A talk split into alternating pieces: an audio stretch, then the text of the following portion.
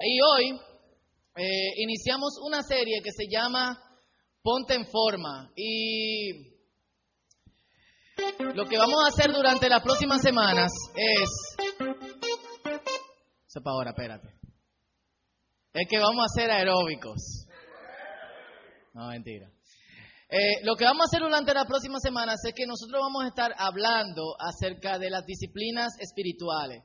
Eso se oye medio extraño, pero nosotros lo vamos a explicar durante estos días. Amén. Hoy vamos a introducirlo y, yo le voy a explicar de qué se trata. Full, no se asusten. ¿Quiénes están asustados? Oh Dios, heavy. Y le pusimos ponte en forma. Un tigre ahí haciendo. ¿Cuántas? ¿Cuántos hacen más de 10 lagartijas aquí? ¿Y las mujeres no hacen lagartijas? ¿Cuántas las mujeres hacen más de 10 lagartijas? Pablito.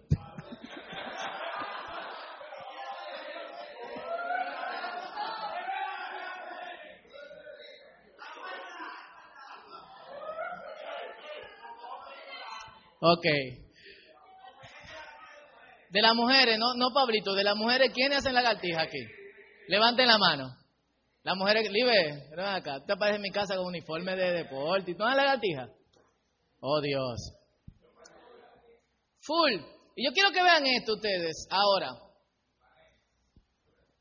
Ya sí. Se van a poner de pie y van a ser aeróbicos. No, mentira. Ahora concéntrense en el círculo.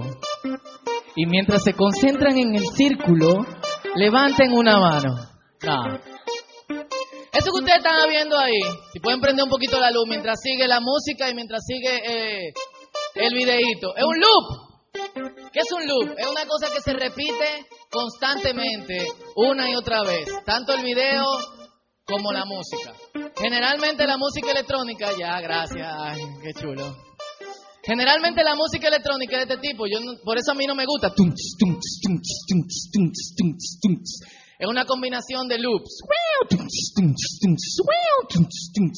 Y por ahí sigue. Y el loop es una cosa que se repite una y otra vez, constantemente. Suele ser muy chulo a veces. A la gente que le gusta la música electrónica, que pueden amanecer oyendo. Yo no puedo, desgraciadamente. Pero los loops hartan, ¿o no? O para los que, los que están aquí que son de otros países, harta. ¿Por qué harta? Porque es lo mismo todo, todo el tiempo. Y yo no sé quiénes se han sentido así, pero yo he notado que muchos de nosotros, cristianos, vivimos en loop. Una y otra vez. Y la vida cristiana se trata de levantarnos un domingo en la mañana o un domingo en la, en la tarde después de haber comido el moro con eh, chuleta. Hay familias que no cocinan moro en la semana, sino que los moros, los zancochos y los sopados son para sábado y domingo. Eh, yo me acuerdo, yo no como arroz con habichuela, yo nada más me lo como, si me invitan a una casa yo no me voy a quejar y yo me como mi arroz con habichuela. Pero mi abuela era arroz con habichuela todos los días, durante 16 años era así. Los moros eran los domingos y ocasiones especiales. Era duro el asunto. Cuando yo veía arroz con huevo era un manjar, porque era algo variado.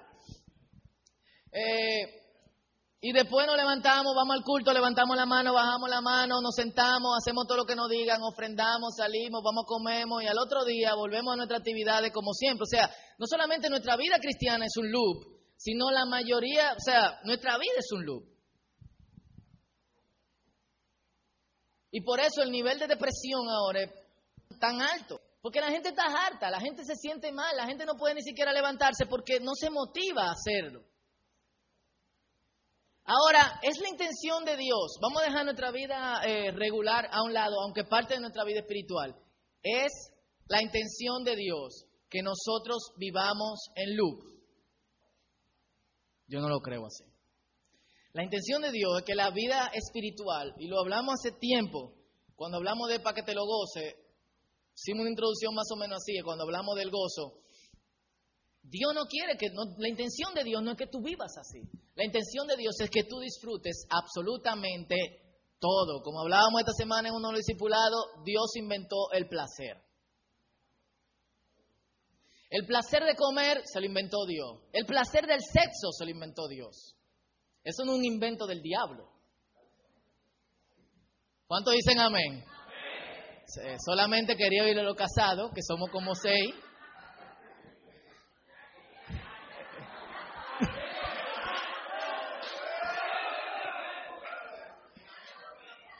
¿Eh? Ah, amén por la comida. Ok. Full. Ahora, usted no se ha preguntado por qué yo no avanzo en mi relación con Dios. ¿Por qué no avanzo? ¿Por qué no doy un paso más? ¿Por qué yo no me encuentro en mi relación con Dios algo emocionante? ¿Por qué yo me harto de, esto?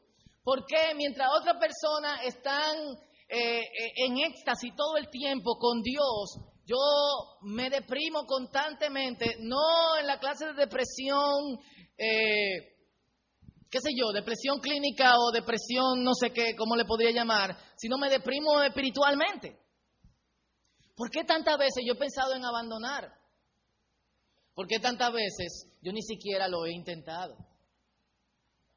Y, de eso que yo quiero que, que, nosotros hablemos esta noche. El loop nos mantiene cansados y nos mantiene hartos de lo mismo. Y nuestra vida espiritual es un sub y baja. Esa no es la intención de Cristo, como yo le dije. Amén. Y el problema es que nosotros vivimos desorganizadamente y practicamos una vida espiritual desorganizada. Si se puede decir que practicamos. Si se le puede llamar practicar a lo que nosotros llamamos vida espiritual. Porque si a la iglesia vida espiritual, tenemos 100 en práctica. Y son 90. Si hacer nuestro devocional en la mañana con el aposento alto que compramos en la farmacia cada dos meses en nuestra vida espiritual, salud. Entonces no podemos hablar de práctica porque si practicamos algo, lo hacemos como, como vivimos. ¿Qué me dice Jesús? ¿Qué me ofrece? ¿Qué dice la Biblia? Yo encontré este verso y está en versión de lenguaje actual y dice, en Mateo capítulo 11, versículo 28 al 30, Jesucristo le dice a los discípulos, lo voy a leer de ahí, ustedes viven siempre angustiados, siempre preocupados. Vengan a mí y yo los haré descansar. Obedezcan mis mandamientos y aprendan de mí, pues yo soy paciente y humilde de verdad. ¿Qué humilde? Humilde dice que humilde. Conmigo podrán descansar y lo que yo les impongo no es difícil de cumplir y la carga que les hago llevar no es pesada. ¿Cuántos están de acuerdo con Cristo? Habladores. ¿A cuántos se le hace difícil la vida espiritual? Levanten la mano. ¿Cuántos muchas veces se encuentran en carga por seguir a Dios? Levanten la mano con confianza. Estamos en una comunidad de fe y de amor. Aquí estamos para acompañarnos. Pero si Cristo está diciendo, señores, ustedes siempre viven angustiados, siempre viven preocupados, vengan a mí y yo les daré descanso. ¿Está hablando mentira Jesucristo? O Jesucristo está hablando mentira o nosotros estamos viviendo en mentira. Una de las dos. Por más chocante que sea la noticia, nosotros estamos viviendo en mentira. Pero hoy yo no estoy aquí para darle mala noticia solamente. Eh, nosotros nos reunimos cada semana con otra pareja de, esposos que, que están en el ministerio a tiempo completo también. Y la muchacha un día nos dijo, yo me he fijado que en la iglesia, en las iglesias, todos los mensajes siempre son negativos, negativos. Ustedes no hacen esto, ustedes no hacen esto, ustedes no hacen esto, ustedes no hacen lo otro, ustedes no hacen lo otro. Pero la palabra también dice esta cosa, como que, ustedes están angustiados, siempre están preocupados. Vengan a mí, yo les daré descanso. Hay una parte buena en eso. Jesucristo no está siempre, dale con el látigo, dale con el látigo, látigo.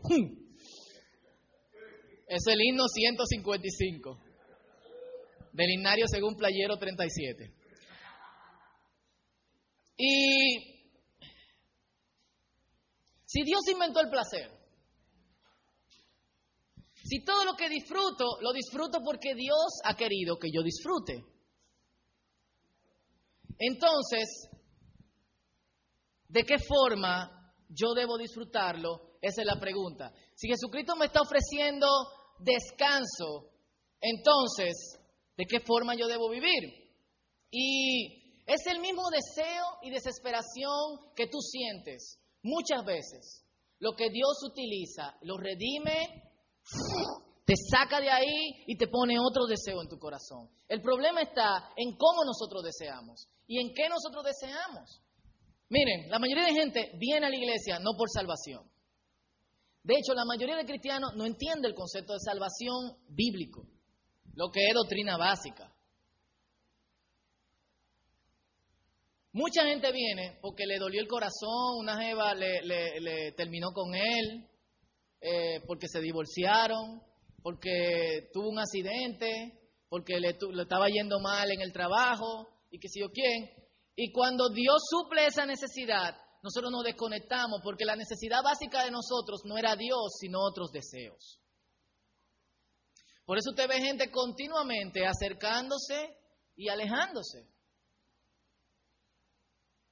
Y, en mi práctica como pastor, yo he visto mucha, mucha, mucha, mucha gente que de repente se acerca a Dios porque le duele y que entiende que este es el momento, que tiene que acercarse a Dios y que si yo qué, que si yo cuánto, cuando se resuelve el problema se va. Yo he decidido que cuando una persona se acerca a mí así, yo le digo, vamos a orar por ti, pero esta es la decisión que tú debes de tomar.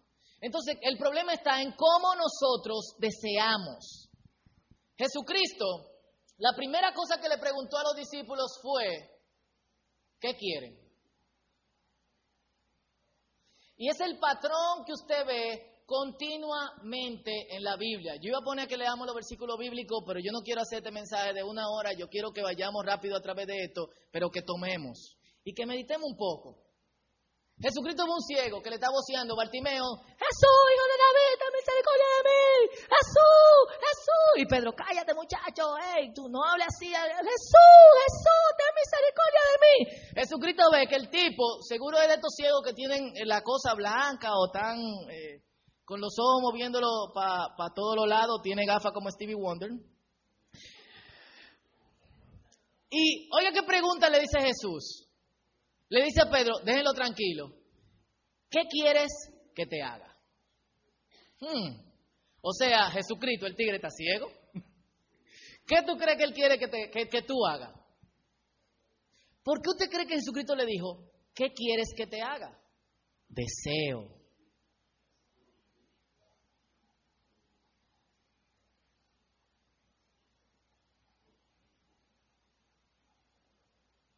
Y usted lo ve continuamente en la Biblia, la conexión entre lo que la gente pide y deseo.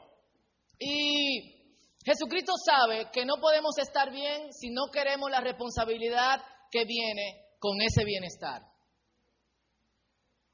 Porque el bienestar que da Dios necesita que nosotros seamos responsables con lo que Dios está poniendo en nosotros. Porque Dios no solamente está resolviendo tu problema, Dios te está sacando de mucho lío en la vida, Dios te está haciendo un hombre nuevo. Y con un hombre nuevo vienen nuevas responsabilidades. Es igual que cuando somos novios, todo está cool, yo te, busco a la universidad, eh, te cumplo con mis requisitos como novio, lo que sé, que si yo quién, te abro la puerta del carro, yo siempre lo hago con mi esposa y lo haré hasta que me muera. Hay tigres que después que se casan no lo hacen, cojan cabeza por el amor de Dios. Pero cuando yo me casé, mis responsabilidades son diferentes. Si un día Noelia me dice, no hay nada en la nevera, ¿qué vamos a comer hoy? Yo no puedo decir, bueno, loca, eh, voy a ver qué tú haces. ¿Por qué? Yo soy un hombre casado. No tengo responsabilidades de novio. No puedo decirle, llama a Doña Ada en Argentina a ver si te mando una carne por FedEx. Yo tengo que decirle, bueno, vamos a resolver. ¿Qué es lo que hay? Pan, huevo, eh, tan, hay agua. Bueno, vamos a echarlo ahí y heavy. Entonces, como Jesucristo sabe que no podemos estar bien si no queremos la responsabilidad que viene con ese bienestar, la mayoría de las interacciones más profundas de Él con personas envolvían estas dos cosas. Eh, me salió el sureño, envolvían. Uno, la verdadera naturaleza de los deseos de esas personas. ¿Qué quieres? Búsquenlo en la Biblia. Yo le mencioné Bartimeo, pero hay otro ciego también. ¿Qué tú quieres? Y hay otro hombre que, que, su hijo está en un ataque epiléptico y Jesucristo le dice, eh, dime, que tú que mi hijo está con un ataque, que si o qué, ¿tú crees? Está también el tipo al lado del, lago del estanque de Bethesda, tiene 40 años. Y Jesucristo llega coincidencialmente donde él. Tiene 40 años paralítico, esperando que el ángel mueva la cosa, 38 de hecho, para tirarse, pero como era paralítico nadie le ayudaba, sino que ayudaba con quien andaban, querían irse rápido a su casa. Y Jesucristo le pregunta, ¿tú quieres ser sano? Él no lo sana directamente. Hay una conexión con nuestro deseo y lo que Dios quiere hacer con nuestra vida. Dios usa nuestro deseo porque Dios es el inventor del deseo. Y dos, una práctica espiritual que debía ser practicada con disciplina y que los ayuda a hacer espacio para Dios en sus vidas. Lo vimos, hay algunos versículos aquí, Lucas 10, 41 al 42, Marcos 5, 19, Mateo capítulo 10, Marcos, perdón, capítulo 10, versículo 21. En todos ellos hay una conexión del deseo, de lo que quiere esa gente, de lo que quiere hacer, de lo que quiere que se le haga. Y Jesucristo después le dice algo que tiene que hacer en orden de que eso se le sea hecho. Por ejemplo, lo que leímos al principio, ustedes siempre están preocupados y siempre están cargados. ¿Cuál es la disciplina? Vengan a mí. Salgan de donde están. Vengan a mí, tomen mi yugo. El yugo, nosotros estamos pensando quizá en un carro que había aquí a, a finales de los 80, a principios de los 90. El otro día vimos uno por casa y yo le dije, no, había yugo en Argentina. Se pusieron muy populares, todo el mundo tenía su yugo. O hay, gente que piensa que el yugo es como algo que te apresa. A lo que Jesucristo se refiere a su enseñanza. Cada rabino tenía un yugo. Y el yugo de cada rabino era la enseñanza específica que el rabino tenía. Aparentemente la de las otras gente eran muy difíciles. Y vamos a ver por qué más adelante. Pero Jesucristo le está diciendo, mi yugo, mis enseñanzas son fáciles de llevar. ¿Estaríamos de acuerdo si practicáramos la vida espiritual bien? Yo no le voy a preguntar cuántos están de acuerdo. Entonces, si hay una conexión de Dios, si lo como Dios trabaja es a través de lo que yo deseo, ¿qué es lo que debe de haber? Un cambio en lo que deseo.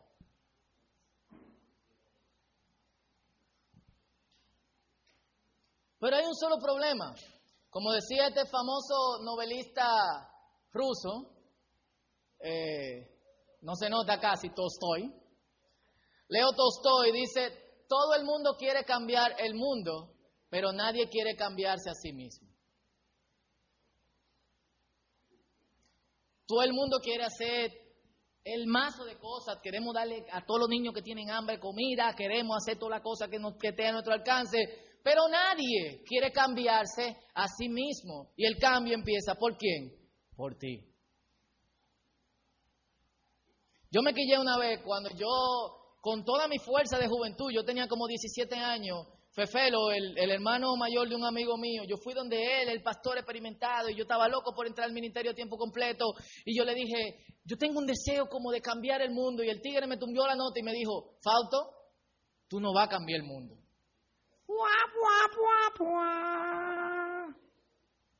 Quizá él fue muy rudo conmigo, debía de decírmelo como más, más suave.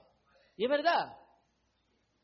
Yo no puedo cambiar el mundo, pero si yo intento trabajar con Dios, porque no es un trabajo mío, en cambiar mi vida, en ponerme en forma con Dios, entonces hay cosas a mi alrededor que pueden cambiar, porque no hay nada, y lo dijimos una vez aquí, no hay nada entre tú y Dios, eso es mentira. No hay fe personal, eso es mentira. Todo lo que tú, todo lo que tu fe hace no lo hace en ti, sino que hace un efecto a tu alrededor. Si Dios ha tocado tu vida, entonces tú cambias a la persona que están también a tu alrededor. Y yo quiero que leamos en Romanos capítulo 6, versículo del 8 al 14 y luego versículos, el versículo 19, la parte B. Y en Romanos, Pablo nos habla acerca de dos clases de vida. Y la diferencia entre las dos clases de vida es los deseos. Es a qué tú enfocas tu deseo. Full. Vamos a leerlo. Esta cosa está medio defectuosa. Y dice así, Ahora bien, si hemos muerto con Cristo, confiamos que también viviremos con Él. Pues sabemos que Cristo, por haber sido levantado entre los muertos, ya no puede volver a morir. La muerte ya no tiene dominio sobre Él. En cuanto a su muerte, en cuanto a su muerte, murió el pecado una vez y para siempre. Oh, ay, qué otra versión. Oh, cool. Cuando Jesucristo murió, el pecado perdió para siempre su poder sobre él. La vida que ahora vive es para agradar a Dios. De igual manera, el pecado ya no tiene poder sobre ustedes, sino que Cristo le ha dado vida y ahora viven para agradar a Dios. Algún día sus cuerpos serán destruidos, Así que no dejen que el pecado los obligue a obedecer qué? Los deseos de su cuerpo. Ustedes ya han muerto al pecado. Y en la Biblia el concepto de pecado es sumamente complejo. Hay más de cuatro palabras en la Biblia para referirse al pecado. Y de hecho, si usted se fija, el 90% de la veces no dice los pecados. Dice que el pecado. Pero ¿por qué dice el pecado en singular si aparentemente son muchos? Porque tiene que ver con nuestra actitud específica hacia un deseo. Así que no dejen, dejen de obedecer los deseos de su cuerpo. Ustedes ya han muerto al pecado, pero ahora han vuelto a vivir. Así que no dejen que el pecado los use para hacer lo malo. Más bien, entréguense a Dios y hagan lo que a Él le agrada. Así el pecado ya no tendrá poder sobre ustedes porque ya no son esclavos de la ley, ahora están al servicio del amor de Dios. Me encanta la Biblia. ¿Por qué me encanta la Biblia? Porque la Biblia no deja ningún cabo suelto, todo está ahí. No es de que, eh, señores, usted está mal y que si yo qué, que si yo cuánto, vayan a ver lo que ustedes hacen. Aunque no nos da mucho detalle de cómo debemos hacerlo, no dice que tenemos que hacer. ¿Y qué es lo que nosotros tenemos que hacer? En vez de entregarnos al pecado, entreguémonos a Dios y hagamos lo que a Él le agrada. Y es ahí donde entran lo que yo he llamado, o lo que se llama, las disciplinas espirituales. ¿Y qué es la disciplina espiritual? Es cualquier actividad, una disciplina, cualquier actividad que esté dentro de nuestro rango de posibilidades y que practicamos en orden de hacer lo que no podríamos hacer por esfuerzo natural. Cuando tú necesitas disciplinarte en algo es porque eso no te sale natural. A los niños los disciplinamos para qué? Para que se cepillen en la mañana, antes de desayunarse. Y ahora usted no hay que entrenarlo en cepillarse, o alguna persona así, antes de desayunarse. ¿Por qué? porque te sale natural. A veces a mí se me olvida si me cepillé o no, o si me bañé o no en la mañana. Y lo hice, pero me sale tan natural cuando tengo muchas cosas en la cabeza y salgo que ni me doy cuenta. ¿Por qué? Natural. ¿Eh? ¿Para ti? Natural. Y desde el principio la iglesia se envolvió en practicar unidos diferentes disciplinas. Hechos 2.42, que es el versículo bíblico que usamos en esta iglesia. Dice, se mantenían firmes en la enseñanza de los apóstoles, en la comunión, en el partimiento del pan y en la oración. Todo eso son disciplinas espirituales. Para tú practicar la enseñanza de los apóstoles, tienes que estudiarla, una disciplina espiritual. Para tú estar en comunión con otros hermanos, necesitas estar en comunión con Dios. Partimiento del pan, también comunidad y oración todas disciplinas espirituales. ¿Y qué pasaba? El Señor añadía cada día los que habían de ser salvos. ¿Por qué? La atracción también era natural. No necesitábamos recurrir tampoco a luces, buena música, un tigre predicándote haciendo chistes. ¿Por qué? Porque ellos veían que lo que esta gente estaba practicando estaba haciendo cambio en su vida. Le dije ahorita, no hay nada entre usted y Dios. Todo lo que pasa entre usted y Dios va a afectar a otra persona. Todo lo que estaba pasando entre ellos y Dios, ¿qué era? Se mantenían en la enseñanza de los apóstoles, en el partimiento del pan, la comunión a los unos a otros y en la oración. Y el versículo 43 dice, el Señor añadía cada día lo que habían de ser salvos. La gente venía. No había que decirle, loco, vengan, el culto está chulo, y que si yo qué, Dios va a cambiar tu vida. Ellos veían que Dios estaba cambiando a la gente. ¿Por qué? Porque esta gente practicaba.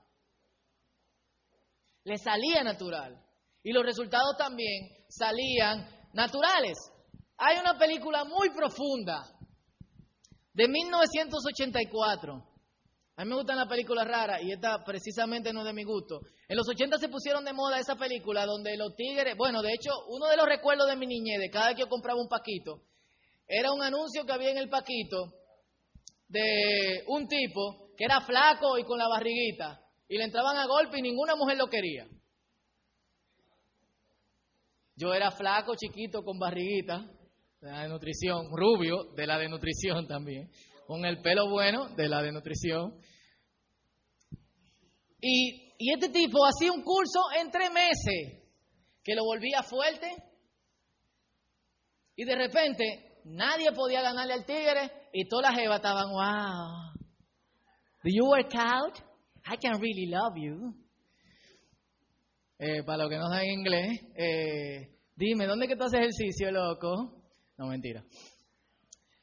Y, se pusieron de moda en los 80 este tipo de cosas, donde había unos tigres que eran abusados por todo el mundo y de repente se encontraban al sensei perfecto, levantaban peso durante dos meses y de repente, roca y desbaratando a todo el mundo. ¿Cómo está Francisco? Hola, Joan.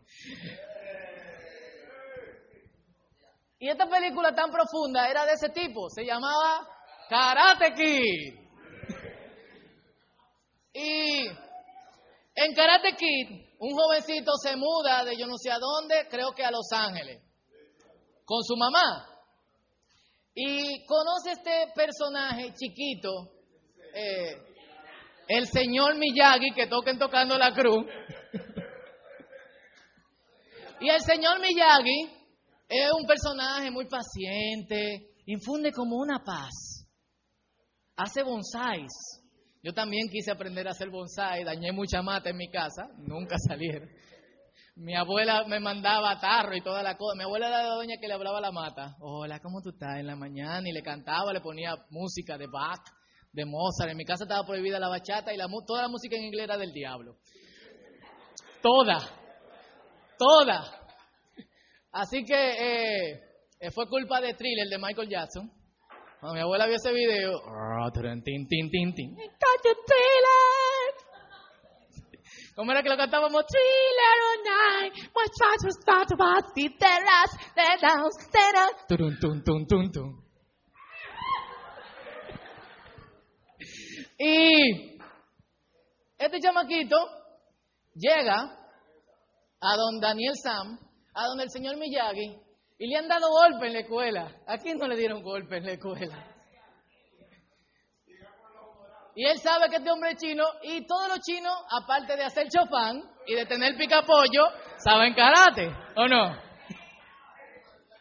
¿Quién no tiene como tres restaurantes chinos en el barrio? Eh, vaya, así que cuando él va a su primera lección del karate, el señor Miyagi le da una cubeta y un paño. Y el chamaquito le dice, ¿qué? Eh, sí, esa es tu primera lección de karate. Wash on, wash off. Bárbaro. De ahí no me empezó a gustar la película. Todos los otros tigres, Y él estaba wash off, wash on. Cuando limpió toda la casa del señor Miyagi, que no tenía trabajadora, llegó y le dice, ya terminé esa. Ok, ahora le dio una brocha y una pintura, toda la verja.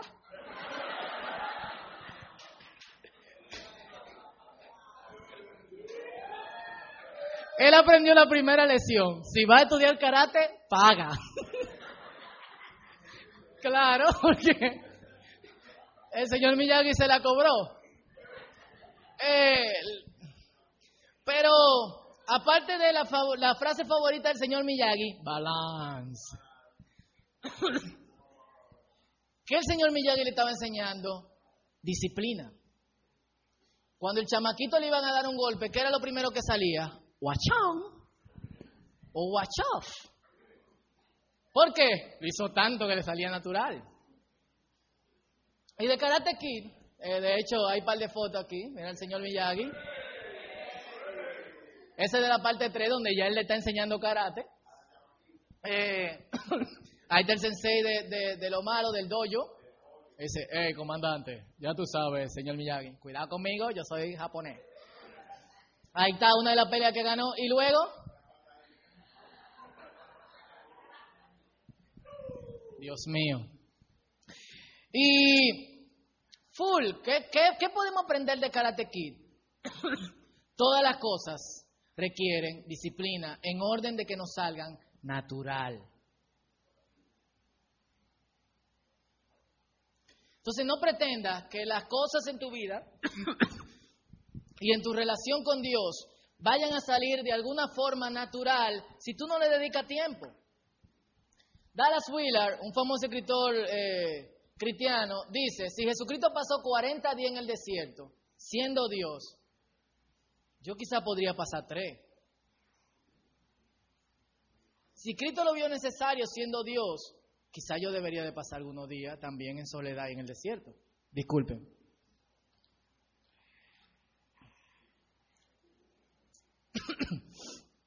y hay dos problemas que nosotros nos enfrentamos para con las disciplinas espirituales. El primer problema es de pensamiento. Vivimos una cultura materialista por todos lados. Nosotros somos víctimas de eso, nosotros disfrutamos eso, nosotros deseamos eso y nos movemos en eso. El capitalismo nos ha enseñado que si tú tienes un deseo, ¿quién lo resuelve? El dinero.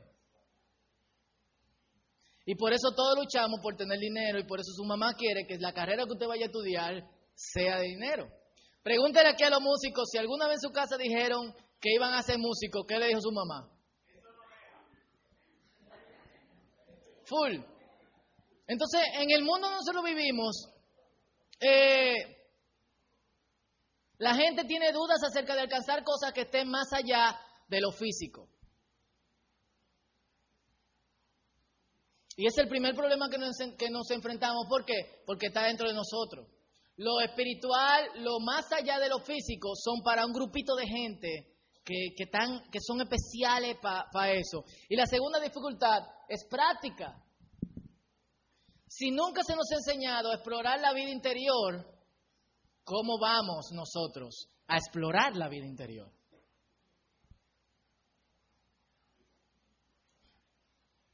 Son las dos dificultades que nos enfrentamos y todos tenemos ese problema. De hecho, lo difícil no es practicar las cosas de Dios, es fácil. Lo difícil es enfrentar tus malos hábitos y tus malos deseos porque te sale natural. Y lo que te sale natural, tú piensas que es parte de ti, ¿o no?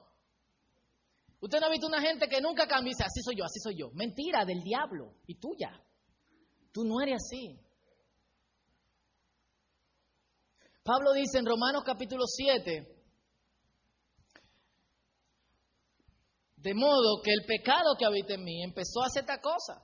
O sea, ni siquiera eres tú, el pecado que habita en ti que te hace creer que eres tú. Full. Irónicamente, las disciplinas se llaman espirituales. A mí se me acabó el tiempo y yo le voy a pedir que me den cinco minutos más. Gracias. No lo pregunté, pero cool. Irónicamente, todas las disciplinas espirituales tienen que ver con el trato del cuerpo. Es raro eso. ¿Por qué? Mateo capítulo 26, versículo 41. Estén alertas y oren para que no caigan en tentación. El espíritu está dispuesto, pero el cuerpo es débil.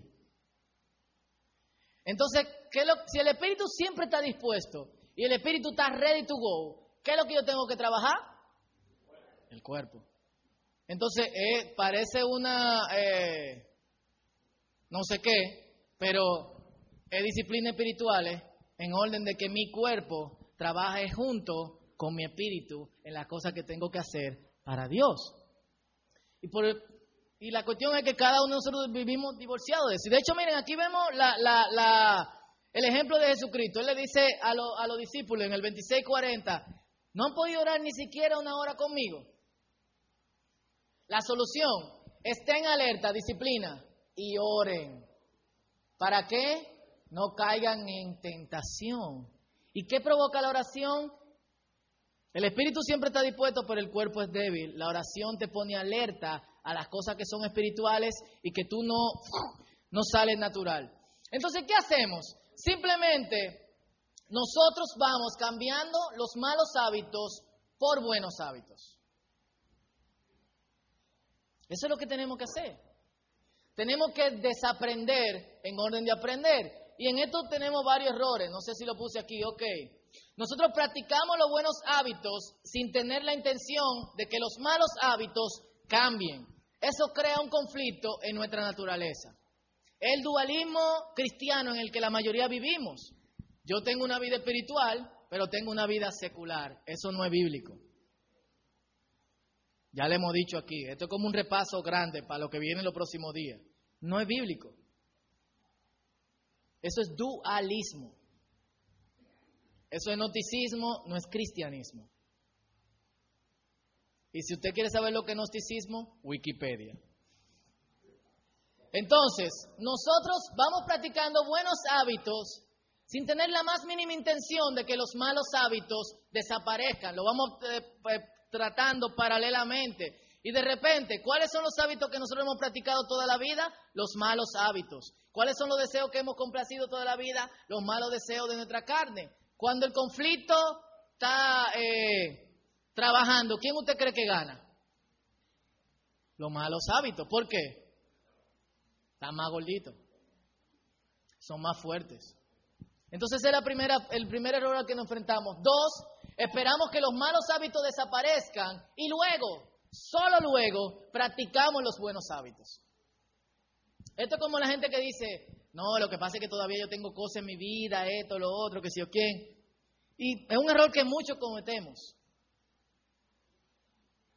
Y tercero, hacemos frente al pecado o a los malos hábitos con todas nuestras fuerzas y nos olvidamos que esto es por gracia. Tres errores que si no lo hemos cometido todos, en algún punto es probable que todos lo vayamos a cometer. Tú no puedes luchar con tu propia fuerza contra tus malos hábitos. ¿Por qué? Porque es como una cosa, una grapa que tú tienes en la espalda y tú necesitas a alguien que venga y te lo quite. Y ese alguien es el Espíritu Santo de Dios. Entonces las disciplinas espirituales son un trabajo conjunto tuyo con Dios. Y el principal objetivo es romper el poder de las respuestas instantáneas a las diferentes cosas con que nosotros tratamos en la vida. Todos tenemos respuesta instantánea a diferentes cosas, las disciplinas espirituales la cambian. Por ejemplo, Jesucristo mismo estaba diciendo esto, oren para qué? Para que no cambien en tentación. Si ayunamos, si nos vamos, si nos vamos en soledad, ¿para qué es? Para estar aparte de las personas con quien nosotros quizás no entretenemos, para dejar a un lado las cosas que domina nuestro deseo, el rey del dinero con quien nosotros compramos la respuesta a todos nuestros problemas y descansar en la presencia de Dios. Y no es que el dinero no sea útil, pero eso nos enseña a que Dios esté por encima de todas las cosas. Y rápidamente, no son fórmulas. Dos, no son cosas que practicamos en orden de parecer mejores delante de Dios. Colosenses capítulo, 20, capítulo 2, versículo 20 al 23. Si con Cristo ya han muerto los principios de este mundo, ¿por qué? ¿Por qué? Como si todavía pertenecieran al mundo, se someten a preceptos tales como no tomes en tus manos, no pruebes, no toques. Estos preceptos, basados en reglas y enseñanzas humanas, se refieren a cosas que van a desaparecer con el uso. Tienen sin duda apariencia de sabiduría, con su afectada piedad, falsa humildad y severo trato del cuerpo, pero de nada, de nada sirven frente a los apetitos de la naturaleza pecaminosa. Si la practicamos de esa manera, lo estamos haciendo mal. Y todo lo hemos hecho así. Hemos dicho, mañana yo voy a dejar de hablar mentira.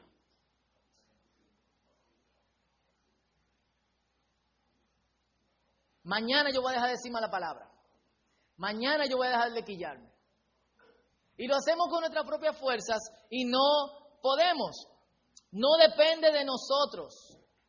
No son para gigantes espirituales. Los gigantes espirituales y el que se llame gigante espiritual necesita practicar la disciplina espiritual. tiene problemita de orgullo. Y sus resultados pueden no ser instantáneos. Ups. Otro mal hábito que nosotros tenemos que romper con la disciplina espiritual es el poder de lo instantáneo en nuestra vida.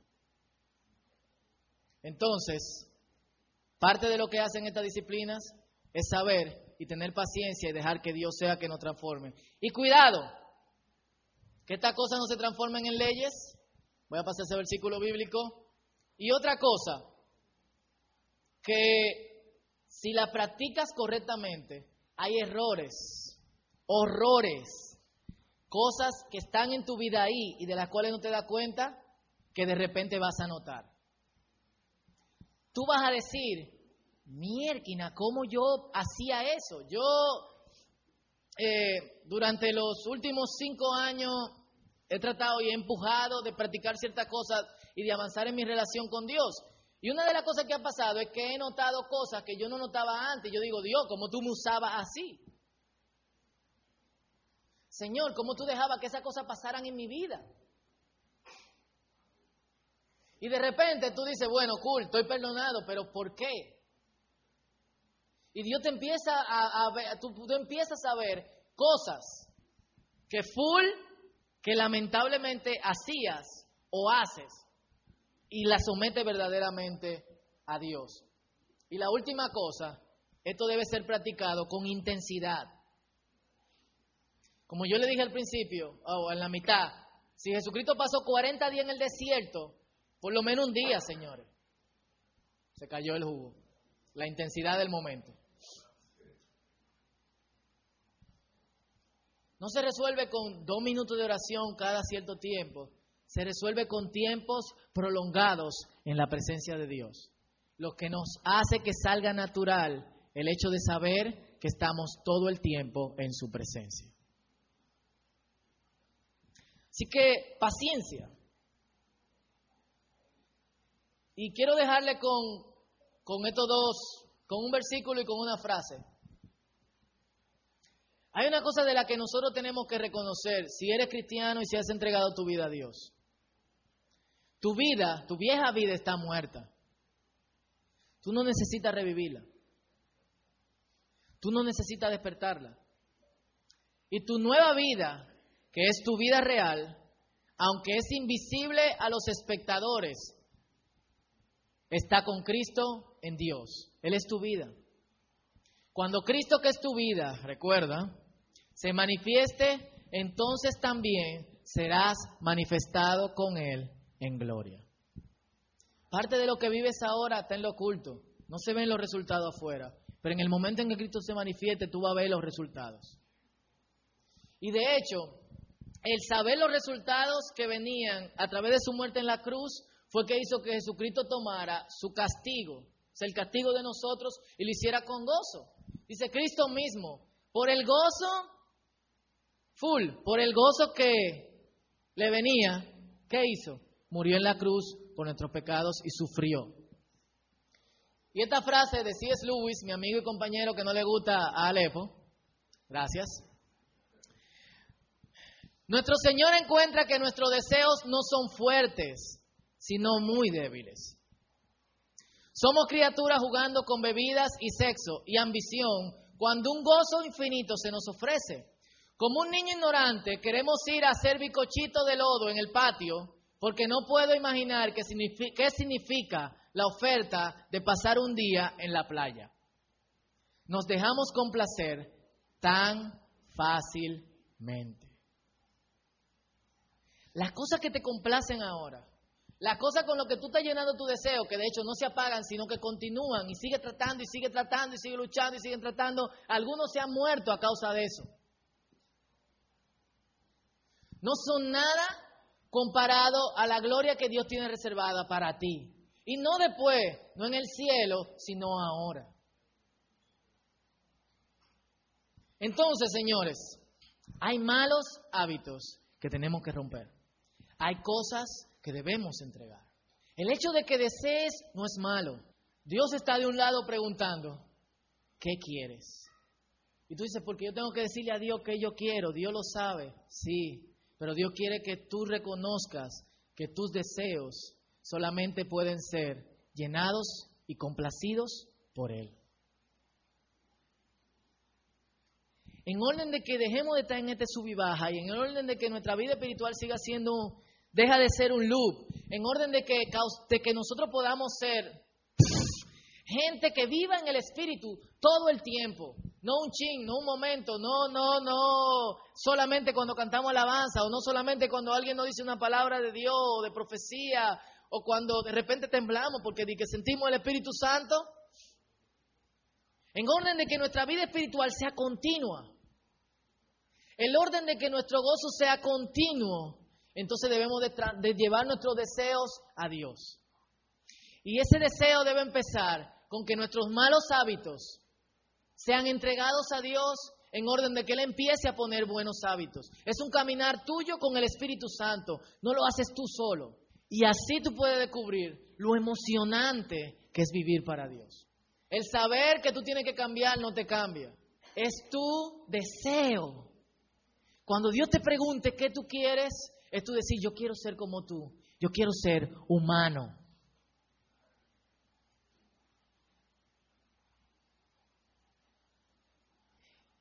Y el que Dios te diga, entonces, en orden de ser humano, esto es lo que tú tienes que hacer. Y te vas a dar cuenta que vas a poder percibir la presencia de Dios todo el tiempo. La palabra de Dios se va a abrir así para ti. Tú vas a ver, wow, qué emocionante esto. Todas las cosas que te parecían Charlie de Cristo te van a aparecer como tú apareces un chamaquito, como descubriendo nuevas cosas, continuamente, sobre asuntos que tú habías leído antes. Y naturalmente, otros se van a acercar a Dios por medio de ti. Mientras el grupo de adoración pasa, yo quiero que inclinemos nuestros rostros y oremos. ¿Qué es lo que tú más deseas? Y no me refiero a lo que tú haces en orden de llenar ese deseo, sino que me refiero a lo que tú quieres, a lo que tú entiendes que tú necesitas en tu vida y por eso tú vas de cosa en cosa en orden de que pase algo. Vamos a hacer la pregunta fuerte.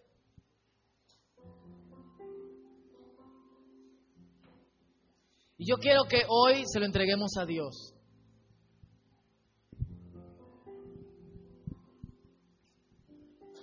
Puede ser que lo que tú más deseas sea disfrutar la vida. Dios no tiene ningún tipo de problema con eso.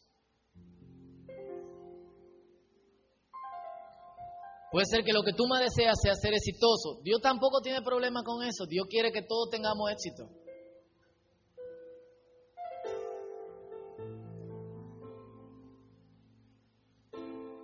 Yo me acuerdo hace años orando y yo yo, mi única oración fue en un tiempo de gran tribulación, Señor, yo quiero ser feliz. Y Dios escuchó mi deseo. Y el resultado ha sido notar que estoy rodeado por Dios continuamente. Y eso no es mío solamente, eso puede ser para ti. Entonces, tómate un minuto y entrégale eso al Señor.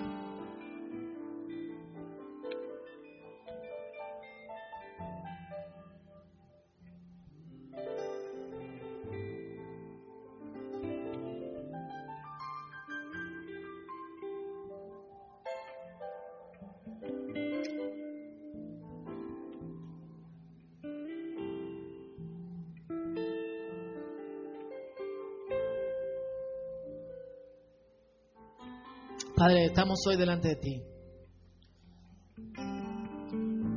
Señor, y, yo sé que en este momento están subiendo a ti diferentes clases de deseos, cosas que, que queremos, que anhelamos, cosas que hemos suprimido en nuestra vida y no la hemos tornado a ti porque creemos que tú no tienes nada que ver con eso.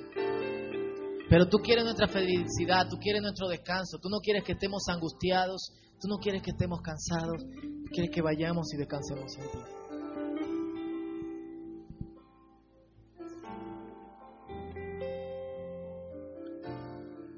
Y en el nombre de Jesús, Señor, lo presentamos delante de ti. Esta vez, en vez de ir a otras cosas, queremos venir delante de ti y queremos la ayuda de tu Espíritu, Señor.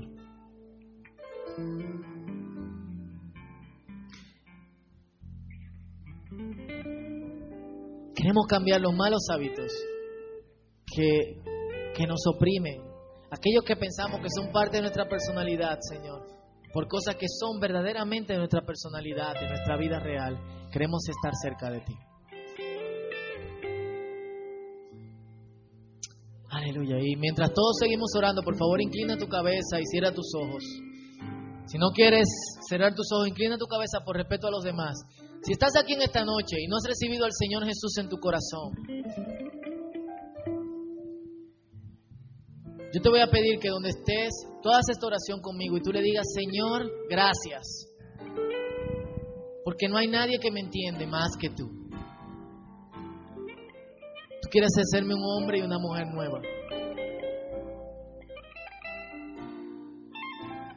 Gracias porque tú estás atento a los deseos de mi corazón. Y ayúdame, Señor, a no complacerlo con malas cosas. Que eso sea mi naturaleza vieja y que mi naturaleza nueva esté en ti. Perdóname por mis pecados.